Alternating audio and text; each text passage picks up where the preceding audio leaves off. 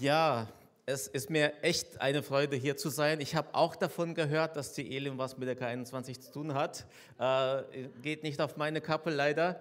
Aber wie cool, dass wir uns einklinken dürfen in eine Geschichte, die schon läuft. Wie cool, dass wir da weiterbauen dürfen, wo Menschen aufgehört haben oder wo Menschen vorgebaut haben und zum Teil noch nicht mal aufgehört. Also bei uns gibt es noch Leute, die von Anfang dabei waren und hier sicherlich auch. Ja, liebe Katja, lieber Tim, wenn du jetzt in Schaumburg zuschaust, vielen, vielen Dank für die Einladung. Es ist mir eine Freude und eine Ehre, hier mit euch gemeinsam das Wort zu teilen und mit euch gemeinsam Reich Gottes zu bauen. Wir sind ja über die Regionalarbeit verbunden, auch mit Tim in der Regionalleitung. Da lerne ich ihn gerade immer mehr kennen und er mich. Und ja, ich bin so, wie ich bin. Ich bin ziemlich klar, ziemlich gerade, manchmal unbequem, aber in der Regel ist es so, oder eigentlich darfst du wissen, wenn du mit mir gesprochen hast und du gehst nach Hause, du brauchst dich nicht zu fragen, was denkt der Typ jetzt. Denn ich habe es gesagt, was ich gedacht habe. Ja, und ich merke gerade, ihr habt wahrscheinlich große Prediger, weil der Pult, das Pult schon ziemlich hoch ist. Äh, aber das passt gut, dann ist es noch näher und ich kann gut lesen. Mein erstes Auto war ein Seat Ibiza Baujahr 1992 in Schwarz. Ich habe das Auto geliebt. Ich habe damals bei einem äh, Fahrzeugaufbereiter gearbeitet. Ich habe das Auto gepflegt, auf Hochglanz poliert. Es war toll. Es glänzte in der Sonne. Meine Kumpels waren neidisch. War cooles Auto. Ich hatte fette Boxen und ein Kenwood-Radio mit CD-Wechsler damals. Äh, ich liebte Musik. Ich hörte gerne Musik, gerne laut und habe das auch meine Umgebung hören lassen, indem ich die Scheiben heruntergelassen habe. Alle sollen sich mitfreuen. Ähm, äh, den Führerschein habe ich damals selbst bezahlt, aber das Auto hat mir mein Papa finanziert und das in einer Zeit, wo es knapp war bei uns finanziell. Zweieinhalbtausend Mark hat das Auto gekostet und ich habe es genossen, geliebt, gerne gefahren und dann ist es passiert. Ich fuhr auf einen Parkplatz, Musik war wie immer laut, Motor ausgemacht, Auto abgestellt und dachte, ich muss noch ein bisschen im Handschuhfach äh, bisschen was raussuchen. Ich habe leider vergessen, die Handbremse anzuziehen. Hätte ich keine laute Musik, hätte ich wahrscheinlich gemerkt, ah, es tut sich gerade was. Aber ich habe erst was gemerkt, nachdem das Auto ins Rollen gekommen ist. Das Park, der Parkplatz hatte eine steile Lage und dann ist das Auto rums durch einen Zusammenstoß mit einem Betonpfeiler stehen geblieben. Ich ahnte schon Schlimmes, ich ging raus und zum Glück war nur die Stoßstange eingedellt, eingebeult. Dennoch kamen tausende Gedanken in meinen Kopf. Ich war frische 18, ich hatte keine Ahnung. Was mache ich denn jetzt? Wie sage ich das meinem Papa? Was mache ich mit der Stoßstange? Was wird das kosten? Ich fuhr nach Hause, habe das Auto in der Garage versteckt und erstmal überlegt, was mache ich? Gehe ich zum Papa oder noch nicht? Ich bin 18, was sagt er dann? Und dann, ich weiß nicht, wie das kam, kam mir eine Blitzidee. Geh nach Hause und hol einen Föhn. Und fang an, die Stoßstange zu erwärmen. Ich, ich machte das Ganze, ich, ich war ganz gespannt, überrascht. Irgendwie, wahrscheinlich habe ich in Physik aufgepasst, ich weiß es nicht. Auf jeden Fall dachte ich, Kunststoffstoßstange, da muss was gehen. Und tatsächlich, ich erhitze die Stoßstange und merke, wie nach und nach diese Delle nach vorne kommt und dann macht das plupp und die Stoßstange sieht wieder aus wie vorher. Mit ein paar kleinen Kratzern, aber sie ist wieder in den Ursprungszustand zurückgekehrt. In diesem Moment macht mein Papa die Tür der Garage auf und äh, was machst du da? Und so konnte ich ganz stolz die Geschichte erzählen. Es war dann doch nicht mehr so schlimm, dass ich nicht, ne, und so weiter. Der entscheidende Faktor bei dieser Geschichte war die Beschaffenheit der Stoßstange, der Stoßstange, ihre Fähigkeit, nach einer Verformung in den Ursprungszustand wieder zurückzuspringen. Die Stoßstange wurde extra so gebaut, dass sie diese Aufpralle, diese Verformungen auffangen kann und wieder in den Ursprungszustand zurückkehrt. Warum erzähle ich diese Geschichte? Ich glaube, du und ich wir haben mit dieser Stoßstange etwas gemeinsam. Ich glaube, dass auch in unserem Leben immer wieder Zusammenstöße passieren, Niederlagen, Niederschläge, Verletzungen, Dinge, die wir nicht erwartet haben, weil wir abgelenkt waren oder nicht vorbereitet waren, Dinge, die wir manchmal selbst verschuldet haben, manchmal nichts dafür können. Und deswegen habe ich mich gefragt an dieser Stelle, ist es möglich, dass ich auf, die, auf eine Art und Weise an mir arbeiten kann, so dass ich wie diese Stoßstangen nach einem Aufprall, nach einem Niederschlag, nach einer Verformung und Verletzung wieder zurückkomme in den Ursprung, Ursprungszustand. Und ähm, ja, dreimal darfst du raten. Ja, es ist möglich. Ich mache es kurz. Ich glaube, dass wir an der Fähigkeit arbeiten können, wieder aufzustehen uns wieder zu erholen. Von den tiefsten Niederschlägen, von Verletzungen können wir uns wieder erholen. Und wahrscheinlich weißt du das schon oder hast dich damit schon beschäftigt. Der Fachbegriff in der Wissenschaft äh, heißt Resilienz. Resilienz. Es ist die Fähigkeit, nach einer Verformung in den Ursprungszustand wieder zurückzuspringen. Und auch das hat mir so gut gefallen. Ich dachte, wow, jetzt hat die Wissenschaft endlich was entdeckt, was noch keiner zuvor wusste. Habe mich aber dann auf die Suche gemacht in der Bibel und tada, äh, ist nichts Neues. Es gibt nichts Neues unter der Sonne. In der Bibel ist das Thema durchaus präsent. Und ich würde sogar sagen, dass es der Grund war, warum Jesus überhaupt Mensch geworden ist. Warum er auf die Erde gekommen ist, damit wir Resilienz in unserem Leben erfahren dürfen, damit wir wiederhergestellt werden, damit Verletzungen heilen, damit Licht ins Dunkle kommt und alle, die niedergeschlagen sind, wieder aufstehen können. Warum kann ich das so sagen? Ich habe ein paar Auszüge mitgebracht, ein paar Bibelstellen. Johannes 10, 10 der Grund, warum Jesus gekommen ist. Der Dieb kommt nur, um die Schafe zu stehlen und zu schlachten und zu verderben und verderben zu bringen. Ich aber bin gekommen, um ihnen Leben zu geben. Leben in ganzer Fülle. Lukas 19,10. 10. Der Menschensohn ist gekommen, um zu suchen und um zu retten, was verloren ist. Matthäus 9,12. Jesus erwiderte, nicht die Gesunden brauchen den Arzt, sondern die Kranken. Und eine meiner Lieblingsstellen, Matthäus 20, 12, 20, das geknickte Rohr wird er nicht zerbrechen, den glimmenden Doch wird er nicht auslöschen. Das also, was die Psychologie, was die Wissenschaft jetzt so entdeckt hat. Und in den letzten Jahren scheint sich jeder damit zu beschäftigen, der irgendwie was mit Persönlichkeitsentwicklung macht. Das hat die Bibel schon Jahrtausende zuvor gewusst. Denn es ist klar, wir haben den, der die Menschen geschaffen hat. Wir haben den Hersteller des Autos, der Stoßstange. Er weiß, so sind wir gemacht und er möchte uns heute ermutigen, das Thema anzugehen. Wo auch immer du gerade stehst, es ist heute eine Einladung an dich, es meiner Stoßstange gleich zu tun.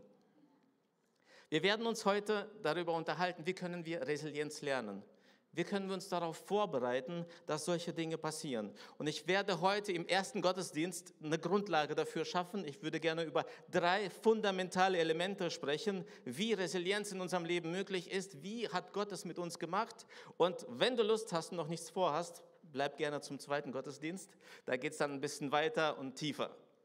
Also, drei Dinge, drei Elemente. Wie können wir Resilienz so leben, dass wir wieder aufstehen nach Niederschlägen, nach Niederlagen. Erstens, es geht darum, sich vorzubereiten. Ah, das ist jetzt anstrengend, so eine Predigt. Es wäre doch viel schöner, wenn wir für etwas einfach beten können, oder? Wir kommen zu Jesus, Halleluja, Jesus, hier bin ich, du weißt alles, du bist mein Retter, mein Schöpfer, mein Gott, mein Heiland, du bist für mich gestorben, äh, heile mich jetzt. Äh, geht nicht immer so. Funktioniert nicht immer. In der Regel ruft uns Gott dazu auf, uns in Bewegung zu setzen. Tatsache ist, dass wir uns auf Rückschläge vorbereiten müssen. Tatsache ist, dass Rückschläge in deinem Leben kommen werden, ob du es möchtest oder nicht. Und ich weiß nicht, ob das jetzt eine frohe Botschaft für dich ist. Wahrscheinlich eher nicht, aber es ist eine Wahrheit. Und jetzt kommt das ans Licht, was sie über mich erzählt hat. Ne? Ich, ich mag es, Dingen zu begegnen. Ich kann dir garantieren, in den nächsten Tagen Wochen, Monaten oder Jahren wirst du Niederschläge erleben. Du wirst Verletzungen erleben, Enttäuschungen. Das wird kommen. Mal größere, mal kleinere, mal richtig heftige und gravierende. Und meistens werden sie überraschend kommen. Deshalb ist meine Einladung heute an dich, bereite dich darauf vor. Der erste Schritt, um gut mit Rückschlägen und mit Niederschlägen umzugehen, ist die Akzeptanz, dass sie Teil meines Lebens sind. Nimm das an, akzeptiere. Zum Beispiel, jemand hat dich betrogen, du bist verlassen worden, jemand hat dich enttäuscht oder verletzt, du hast einen Freund verloren, eine schlimme Diagnose bekommen, wenn du irgendwie Verantwortung in der Gemeinde hast und Leute verlassen dein Team, weil sie mit dir unzufrieden sind und eigentlich kannst du nichts dafür oder du denkst, dass, ja, du kannst in vielen Fällen nichts an der Tatsache ändern, dass dir diese Dinge begegnen, aber du kannst dich darauf vorbereiten und du kannst deine Reaktion auf diese Dinge verändern. Und damit wir das Ganze jetzt ein bisschen griffiger haben, habe ich eine Geschichte mitgebracht. Eine ziemlich bekannte für alle, die, die länger schon im Glauben, unter, Glauben unterwegs sind. Und selbst für die nicht so christlich Sozialisierten ist die Geschichte recht bekannt. Es geht um den Verräter. Nein, nicht um Judas, sondern um Petrus. Den, der Jesus verleugnet hat. Es geht um einen heftigen Niederschlag in seinem Leben und darum, wie Jesus in A darauf vorbereitet hat, wie er B diesem Niederschlag begegnet ist und wie er A, C danach aufgestanden ist. Schaut mal, Jesus bereitet seinen Jünger vor. Die Situation ist so, Jesus ist kurz vor seiner Verhaftung, er ist auf der Zielgeraden und dann ist er mit Petrus im Gespräch. Lukas 22, 31 bis 34. Simon, Simon, der Satan hat euch alle haben wollen. Und übrigens kann ich das heute auch genauso sagen zu uns, zu jedem von uns. Der Satan möchte uns alle haben. Ich weiß nicht, ob äh, ihr das wusstet, aber wir predigen nicht nur über Gott und Engel. Wir glauben auch an den Satan und an Dämonen. Wir glauben, dass es der Gegenspieler ist und dass seine einzige Absicht ist, dich zu haben, dich abzulenken. Und das sieht Jesus in Simon Petrus und er sagt, er wollte euch durchsieben wie den Weizen. Er will, dass du durchfällst. Er will, dass du nicht gut genug bist. Er will dir das zeigen. Er will dich von allem ablenken, was gut ist und sagen, du bist ein Versager, du bist ein Loser, du bist gefallen, bleib liegen. Doch ich habe für dich gebetet, sagt Jesus. Ich habe für dich, ah, wie gerne würde ich das mir immer wieder mal zusagen. Jesus hat für mich gebetet. Jesus steht mir zur Seite. Er kämpft für mich. Ich habe für dich gebetet, dass dein Glaube nicht aufhöre. Wenn du also später umgekehrt und zu mir zurückgekommen bist, dann stärke deine Brüder. Petrus sagte, Herr, ich bin bereit, mit dir ins Gefängnis zu gehen, sogar mit dir zu sterben. Doch Jesus entgegnete, Petrus, lass mich dir etwas sagen. Noch bevor morgen früh der Hand kräht, wirst du dreimal geleugnet haben, mich überhaupt zu kennen. Also eine, eine richtig heftige Geschichte. Jesus weiß ganz genau, was auf seinen Jünger Petrus zukommt und er weiß, dieses Ereignis, dieser Niederschlag kann ihn alles kosten. Er wird so heftig sein, dass Petrus in Gefahr steht, sich nie wieder davon zu erholen. Und deshalb bereitet Jesus ihn vor. Schaut, lass uns schauen, wie Jesus das tut. Erstens, Jesus kündigt an, dass dieser Niederschlag kommen wird. Er sagt, du wirst mich verraten. Ich mag diese Geradlinigkeit bei Jesus. Er, er macht auch kein Hehl draus. Er, er, er sagt, äh, Petrus, du wirst mich verraten. Und ich, ich stelle mir vor, wie Petrus überhaupt nicht darauf vorbereitet ist. Seine Reaktion zeigt es ja auch. Ich kann mir vorstellen, dass diese, dieser Wortlaut, der da aufgeschrieben wurde, einfach nur eine Zusammenfassung ist. Dass, Jesus, äh, dass Petrus richtig ausgerastet ist. Was? Ich soll dich verraten? Dieser starke Petrus, diese, der Kämpfer, der vorhin noch im Garten Gethsemane sein Schwert gezückt hat, Jesus, äh, ich bin jetzt aber enttäuscht von dir, Jesus. Was du von mir denkst, habe ich es dir nicht oft genug bewiesen? Glaubst du, ich habe kein Rückgrat? Glaubst du, ich stehe meinen Mann nicht, wenn es hart auf hart kommt? ich kann mir vorstellen, dass das Petrus sehr getroffen hat, dass das für ihn überraschend war. Umso wichtiger ist es, dass Jesus das ankündigt. Er sagt, Niederschläge werden kommen. Als zweites geht Jesus einen Schritt weiter und sagt, Petrus, aber dieser Niederschlag, dieser Knockdown wird kein Knockout sein. Es wird dich zwar niederschlagen, aber du wirst nicht liegen bleiben. Er sagt, ich habe für dich gebetet, dass dein Glaube nicht aufhört. Er sagt nicht, Petrus, sei standhaft. Er sagt nicht, Petrus, verrate mich bloß nicht, wenn das kommt. Sei mutig, steh zu mir, sagt er alles nicht. Eigentlich müsste er das doch tun. Und ich habe das Gefühl, wenn wir so mit Menschen reden und sie gerade am Zweifeln sind oder in eine schwierige Situation gehen, dann will ich am liebsten immer sagen, hey, du schaffst das. Na klar, nat natürlich kannst du widerstehen. Natürlich kannst du Nein sagen oder Ja sagen, wo du Ja sagen musst. Aber Jesus tut das nicht. Er sagt, ich weiß, dass das kommt. Ich weiß, dass du das tun wirst. Und wofür ich bete, ist, dass dein Glaube nicht aufhört. Denn das macht den Unterschied. Nicht immer nur die Siege sind gute Ergebnisse, manchmal auch Niederlagen. Aber das Wichtigste an dem Ganzen ist, dass der Glaube nicht aufhört.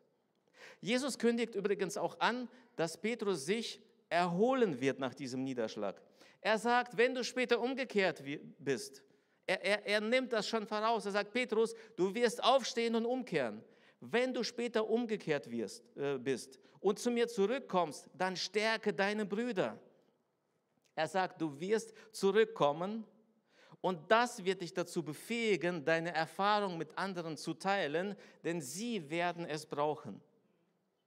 Mit Brüdern meinte Jesus in dem Fall, glaube ich, die Jünger und die paar anderen Menschen, die um sie herum waren, denn sie haben sich alle zerstreut, nachdem Jesus verhaftet wurde. Sie sind alle abgehauen, sie haben sich alle verkrochen. Und ich kann mir gut vorstellen, dass alle mit ihrer Tat, mit ihrem Verrat, mit ihrem Verlassen zu hadern begangen. Später wissen wir, dass sie sich alle versteckt haben. Wir lesen in, der, äh, in dem weiteren äh, Bericht von dem, was da passiert ist nach Jesu Tod, nach Jesu Verhaftung, dass sie sich alle in einem Zimmer eingeschlossen haben. Jesus wusste, was da war und deswegen, deswegen lässt er Petrus diese Erfahrung machen, damit er seine Brüder stärkt. Sonst werden sie sich nicht davon erholen. Jesus äh, sagt also, Petrus, du bist der, der Niederschlag erleben wird, der fallen wird, aber du wirst aufstehen und das wird dich dazu befähigen, den anderen zur Seite zu stehen. Ich glaube, das brauchen wir unbedingt. Die Akzeptanz und die Annahme, dass Niederschläge Teil unseres Lebens sind. Es ist für mich eine positive Nachricht. Ja, nicht so Schakalaka, nicht so hey von Sieg zu Sieg. Jesus ist Sieger und du bist auch Sieger, sondern mach dich bereit. Es ist gefasst. Schauen wir, was als nächstes kommt. Nun ist also da der Niederschlag. Jesus fordert Petrus auf, dem zu begegnen, was dann passieren wird. Und das ist auch das Zweite, was wir brauchen, wenn der Niederschlag kommt, wenn wir Verletzungen, Enttäuschungen, Ablehnungen erleben oder wenn wir selbst missgebaut haben, dann geht es darum, wenn es kommt, dem zu begegnen. Jesus wird tatsächlich verhaftet und abgeführt. Und Petrus schafft es, sich in den Hof hineinzuschleichen wo Jesus festgehalten wurde. Und leider wird er dabei von zwei verschiedenen Personen erkannt. Sie sprechen ihn darauf an und sagen, hey, du bist doch auch, sag mal, warst du nicht auch mit Jesus unterwegs? Bist doch auch einer seiner Jünger? Und äh, Petrus streitet das ab in diesem Moment. Ich weiß nicht, was in seinem Kopf vorgegangen ist. Noch vor kurzem wurde das angekündigt. Und jetzt, als hätte er alles vergessen, als wäre alle Stärke, alle Kraft auf einmal weg und er sagt, Jesus, na, kenne ich nicht, wer ist das?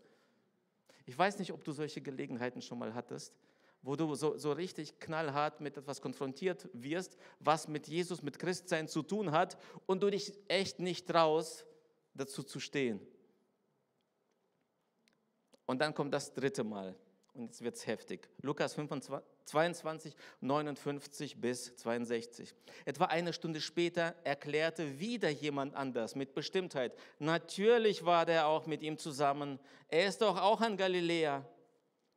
Aber Petrus entgegnete, ich weiß nicht, wovon du sprichst. Und im gleichen Augenblick, noch während er das sagte, krähte der Hahn. Und jetzt kommt's. Da wandte sich der Herr um und blickte Petrus an. Petrus erinnerte sich daran, wie der Herr zu ihm gesagt hatte, noch bevor der Hahn heute Nacht kräht, wirst du mich dreimal verleugnen. Und er ging hinaus und weinte in bitterer Verzweiflung. Nun ist er da, der Niederschlag.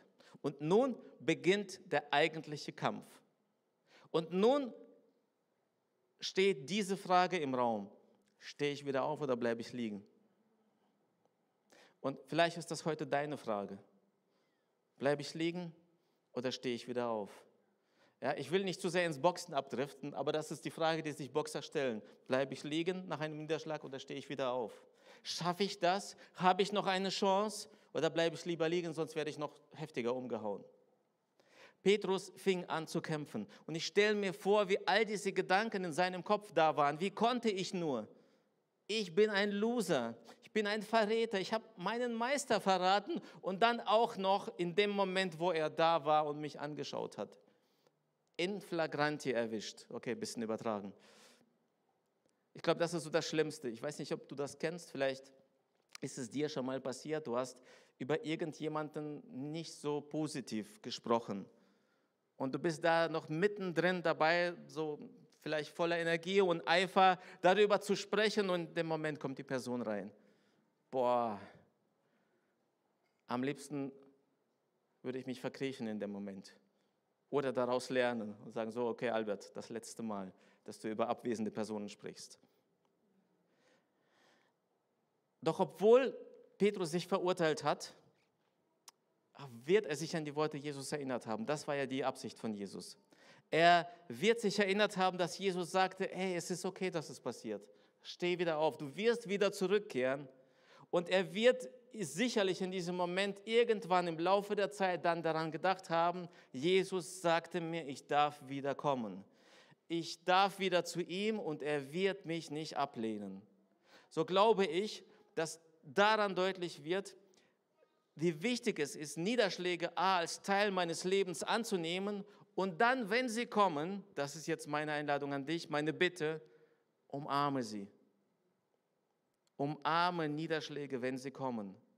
Sag ihnen, ich will dich nicht, ich mag dich nicht, du hast mich verletzt, du hast mich getroffen, ich bin enttäuscht, du bist Teil meines Lebens geworden und deshalb umarme ich dich als Teil meines Lebens, nicht weil ich dich mag. Du gehörst zu mir dazu, du gehörst zu meiner Geschichte, zu meiner Vergangenheit. Ich nehme das an und jetzt mache ich was damit. Du hast mich niedergeschlagen, aber du hast mich nicht besiegt. Ich bin am Boden, aber ich stehe wieder auf. Ich wusste, dass du kommst. Und deswegen kann ich es. Warum? Weil es jemanden gibt, weil er mir zugesagt hat, dass ich mit allem, was ich habe, zu ihm kommen kann dass ich mit all meinen Sorgen, meinen Kämpfen, meinen Niederlagen, meinem Versagen und meiner Schuld zu ihm kommen kann und er nimmt mich an. Jesus sagt eine ganz bekannte Stelle, einen ganz bekannten Satz, kommt zu mir alle, die ihr müde seid und schwere Lasten tragen müsst. Ich will euch Ruhe geben, ich will euch erleichtern. Viele Jahre später schreibt dann Petrus selbst in seinem Brief ähm, eine ganz bekannte Aussage, alle eure Sorgen werft auf ihn, denn er sorgt für euch. 1. Petrus 5, 7. Ich möchte dir eine Illustration heute mitgeben. Um das zu verdeutlichen, habe ich mein Schwämmchen dabei. Das ist mein Hasi. Übrigens trage ich auch rosa Hemde. Ist mir egal, ob das weiblich ist oder nicht. Äh, come on, ja. Vor, vor allem weibliche Come ons hier. ja. Und ähm, das, was Petrus erlebt hat, dieser Niederschlag, das, was mit ihm passiert ist, ist ungefähr das hier. Das hatte das Zeug dazu, ihn komplett zu zerquetschen. Das hatte das Zeug dazu, ihm die Perspektive, die Zukunft zu rauben. Der Mann, zu dem Jesus sagte, du bist der Mann. Auf dir, auf diesem Felsen werde ich meine Gemeinde bauen. Okay, man kann darüber theologisch diskutieren, welchen Felsen meinte er, aber auf jeden Fall sollte Petrus eine krasse äh, Bedeutung haben. Doch das, was Petrus passiert ist, das, was in der Folgezeit passiert ist, er hat angefangen daran zu arbeiten, wieder aufzustehen, das aufzuarbeiten und daran zu glauben, dass das, was Jesus über ihn ausgesprochen hat, wahr ist. Und deshalb ist die Hand des Zerdrückers allmählich immer schwächer und schwächer und schwächer und schwächer geworden und Petrus wurde wiederhergestellt. Und ich möchte das dir heute mitgeben. Wenn du Niederschläge, Niederlagen, Verletzungen in deinem Leben erlebst, dann, weiß ich nicht, kauf dir einen Schwamm oder so.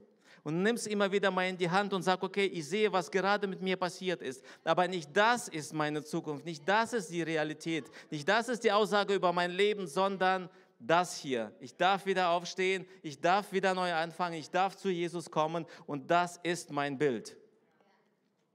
Wenn dich das heute anspricht und du sagst, ich bin es, ich fühle mich gerade so, dass ich am Boden bin, niedergeschlagen, zerschlagen, keine Perspektive, kein Blick, ich habe das Gefühl, alles um mich herum macht keinen Sinn mehr, ich würde dir heute dieses Schwämmchen schenken. Wenn du sagst, ich will es heute versuchen, ich will aufstehen, ich will das anpacken. Ich weiß, das erfordert jetzt Mut, aber wenn du da bist, wenn nicht, nehme ich das Ding wieder mit nach Hause. Dann komm einfach vor, nach vorne und hol dir dieses Ding ab wenn es dein Thema ist. Danke für deinen Mut. Das ist, das ist dein Applaus. Darf ich für dich kurz beten? Ja. Vater, danke dir für diese mutige Frau. Du weißt, was sie alles erlebt hat. Du weißt, wo sie steht. Du kennst auch die Scherben, die gerade vor sich sieht. Ich bete, dass du das wiederherstellst. Ich bete, dass du ihr Mut gibst, dass du ihr Kraft gibst, Glauben an dich und Glauben, dass ihr Glaube nicht aufgehört hat. Danke, dass du sie segnest. Amen. Ganz viel Segen dir dafür.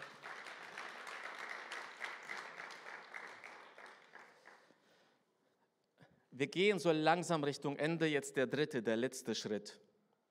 Wenn du also vorbereitet warst, du wusstest, du hast akzeptiert, dass Niederschläge kommen, dann dem Niederschlag begegnet bist, du hast ihn angenommen, du hast ihn umarmt als Teil deines Lebens, dann bitte ich dich im dritten Schritt, hab Mut, von dem Niederschlag zu lernen.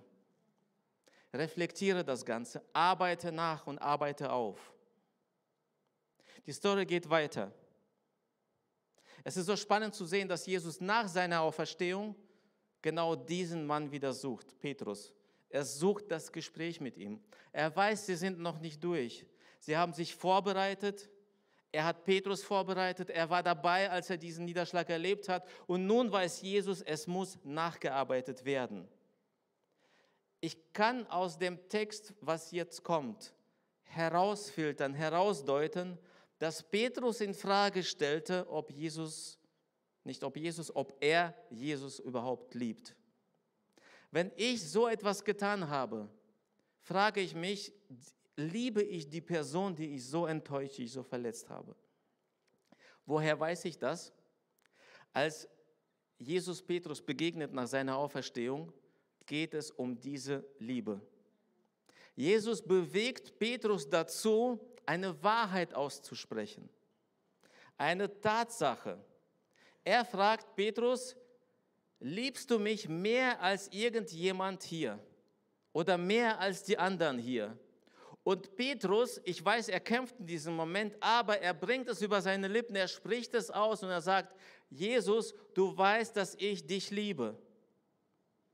Es war so wichtig für Petrus, sich selbst zu hören, wie er sagt, Jesus, ich liebe dich das, was ich gemacht habe, die, die, die, diese Enttäuschung war nicht, weil ich dich nicht liebe, weil du es mir nicht wertest, sondern einfach nur, weil ich versagt habe, weil ich einen Fehler gemacht habe. Ich liebe dich immer noch und vielleicht jetzt mehr denn je.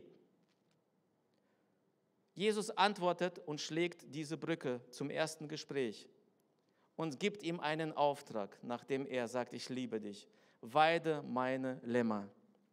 Er sagt damit, ich habe dir gesagt, wenn du wieder zurückkehren wirst, wenn du wieder aufstehen wirst, stärke meine Brüder und nun konkretisiert er wie, weide meine Lämmer. Und da sagt er ihm dann noch einmal, Petrus, liebst du mich? Und Petrus sagt schon wieder, ja, ich liebe dich. Und dann ein drittes Mal. Und ich, merke in diesem Moment, ich bin wie in diesem Gespräch mit dabei und wie Petrus sagt, ja Jesus, wieso fragst du dreimal? Ich habe doch schon gesagt, dass ich dich liebe.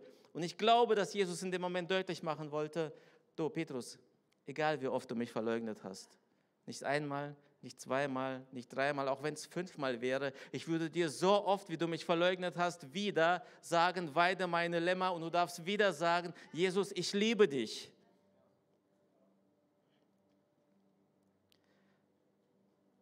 Jesus macht deutlich, dass zu einem sicheren und langfristigen Weg wieder aufzustehen, nach einem Niederschlag die anschließende Aufgabe gehört, a, daran zu arbeiten und b, das sich zur Aufgabe zu machen und daraus einen Auftrag zu tun, zu, zu, äh, zu gewinnen. Wenn ich niedergeschlagen wurde, wenn ich verletzt wurde, wenn ich Dinge selbst verbockt habe und wieder aufstehe, dann gibt mir Jesus damit eine Aufgabe. Lernt raus und sei für andere da damit. Steh ihnen zur Seite, wenn sie fallen werden, wenn sie Niederschläge erleben werden. Schlage aus dieser Situation Kapital und erzähle deine Geschichte, teile sie mit anderen. Ich würde mir so sehr wünschen, dass das für uns Alltag ist, dass wir nicht nur von den guten Dingen reden, sondern dass wir darüber reden, wie wir gut scheitern können, wie wir nach Scheitern wieder aufstehen können, wie wir nach Niederlagen unser Gesicht nicht verlieren, sondern sagen, ich bin immer noch derselbe. Ich habe gehört, dass vor allem in den USA auf allen Schulen, Business-Schulen gelehrt wird, du kannst dann ein erfolgreicher Unternehmer sein, wenn du mindestens einmal pleite gegangen bist. Wir gerade erleben als Familie eine schwierige Zeit, eine richtig schwierige. Wir sind vor fünf Jahren nach Hannover gezogen und haben unser Haus verkauft damals. Und die Käufer haben da was entdeckt, da eine Kleinigkeit, da eine Kleinigkeit, da noch was. Es ging los mit Gutachten, mit Unterstellungen. Wir hätten was verheimlicht, wir hätten sie betrogen. Und wir haben gemerkt, dass wir sind jetzt im fünften Jahr, wie das immer mehr an uns nagt. Abends beim Schlafen gehen, ja, äh, Schatz, was ist da dran? Ist da doch was dran? Auf einmal beginnen wir zu, zu zweifeln. Ne? So sehr treibt es uns dahin. Und demnächst ist unser Gerichtstermin, wo die ganze Sache entschieden wird. Und wisst ihr, ich könnte jetzt sagen, Jesus, das kann nicht sein. Ich habe alles für dich verlassen. Ich habe meinen Job aufgegeben. Wir haben unser Haus verkauft. Wir haben unsere Familie entwurzelt. Wir sind in eine andere Gegend gezogen. Wieso lässt du das zu? Aber ich bin so dankbar dafür, dass Jesus mir und uns in dieser Zeit so eine Ruhe gibt. Und ich weiß, dass dieser Niederschlag oder diese Zeit, diese, diese Verletzung etwas mit uns machen wird. Es wird der Tag kommen, ich werde wieder hier stehen oder woanders und ich werde darüber berichten, wie wir da durchgegangen sind, wie Jesus uns durchgetragen hat und wie dieser Niederschlag oder dieser versuchte Niederschlag uns nicht ausgenockt hat. Ich weiß nicht, wo du gerade stehst, wie es dir geht was dir droht oder wo du dich befindest. Und vielleicht empfindest du dein Leben wirklich wie diesen Scherbenhaufen. Vielleicht hast du sogar ein Gefäß vor Augen, das zersprungen ist, zersplittert und es liegt alles auf dem Boden, die ganzen Teile. Ich möchte dir heute ein Bild vorstellen, vielleicht kennst du das schon. Ähm, in Japan gibt es eine Kunst, die sich damit beschäftigt. Die Kunst von Kintsugi. Da nimmt man ein Gefäß, das zerbrochen ist, und anstatt es wegzuwerfen, klebt man es wieder zusammen. Und dabei beim Zusammenkleben geht es nicht so, dass das Ding wieder perfekt aussieht, so wie früher, sondern man benutzt einen Kleber mit Pulvergold oder Platin. Und die einzelnen Stückchen werden eins nach dem anderen Stück für Stück zusammengestellt, geklebt. Und es ist gar nicht die Absicht da, die Risse zu verdecken, sondern im Gegenteil, die Risse sollen verdeutlicht werden, die sollen zu, zu, zum Leuchten kommen. Es ist Gold oder Platin und durch dieses Zusammenkleben sieht dann das Gefäß so ähnlich wie früher aus, aber mit ganz vielen Schrammen und Rissen, die aber jetzt mit Gold gefüllt sind. Und dieses Gefäß wird nach dieser Bearbeitung wertvoller, als es vorher war. Weißt du, wenn ich dich jetzt so anschaue und du dich vielleicht auch, siehst du sicherlich all die Dinge, die in deinem Leben passiert sind oder wo du gerade jetzt drin bist. Ich möchte dir sagen, dass Gott daran arbeitet, dass er die Teile wieder zusammenfügt und dass all das, was du erlebst, ein Teil von dir ist. Sicherlich schmerzhaft, ich weiß nicht, wie sehr es gerade schmerzt, wenn du dich daran erinnerst oder wenn du daran denkst, wo du gerade bist, aber ich möchte dir sagen, dass Gott mit dir, mit deinem Leben etwas Wunderschönes macht.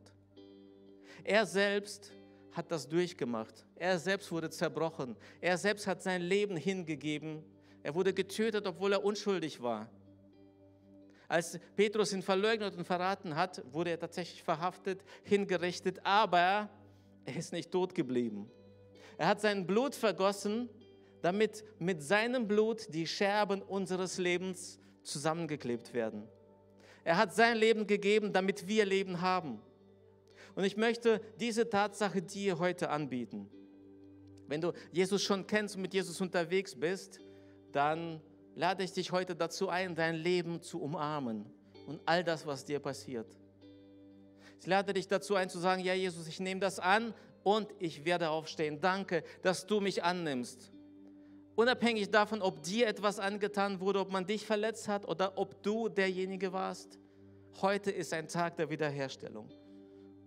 Und ich möchte gerne für dich beten, wenn du sagst, ich, ich brauche gerade dieses Gebet. Da müssen Dinge wieder zusammenkommen. Ich möchte diese Kraft haben, diesen Glauben wieder aufzustehen. Ich möchte euch bitten, entweder die Augen zu schließen oder vielleicht auf den Boden zu gucken, damit jeder so ein bisschen Privatsphäre für sich hat.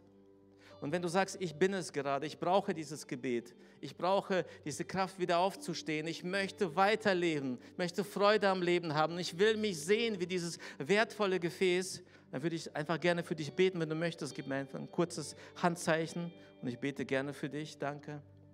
Danke. Dankeschön. Danke.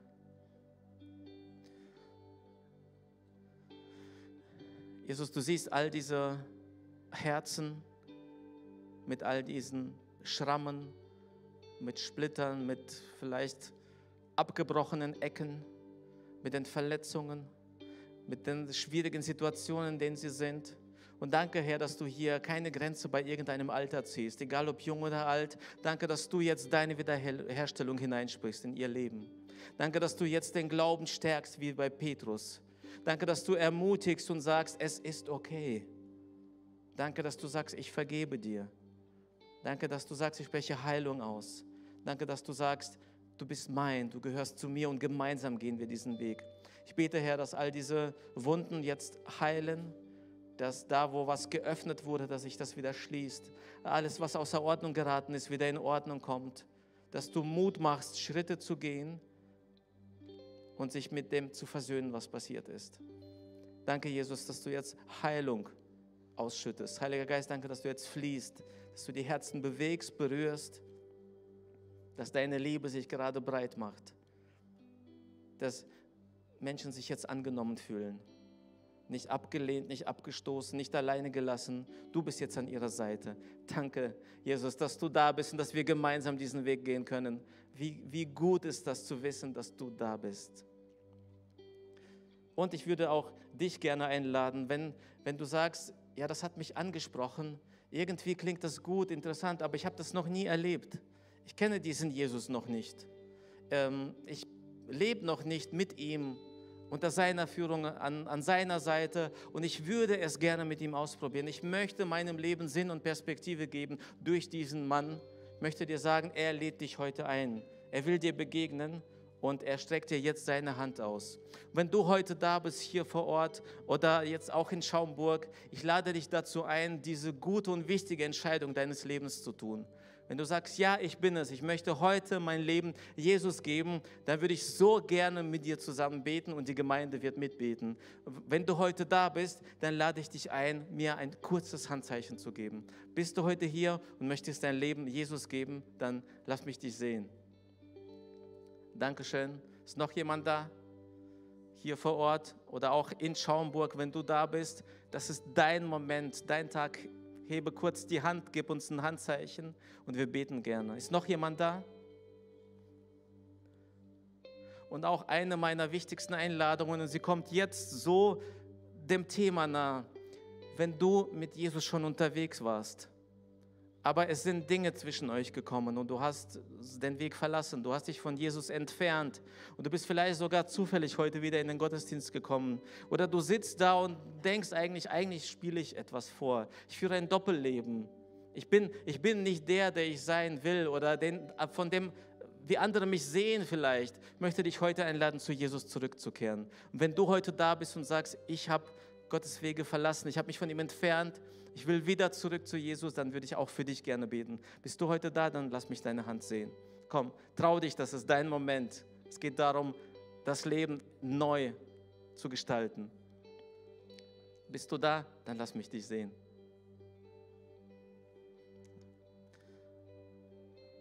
Okay, dann bete ich gerne vor und die ganze Gemeinde betet mit für die Menschen, die sich gemeldet haben, hier in Wunsdorf und in Schaumburg. Jesus Christus, ich habe deine Einladung gehört. Danke, dass du mich siehst und mich kennst. Du liebst mich trotzdem. Trotz allem, was ich schon hatte. Und darum komme ich jetzt zu dir. Danke für deine Einladung. Danke für deine Vergebung. Danke, dass du mir ein neues Leben gibst. Ich gehöre jetzt zu dir.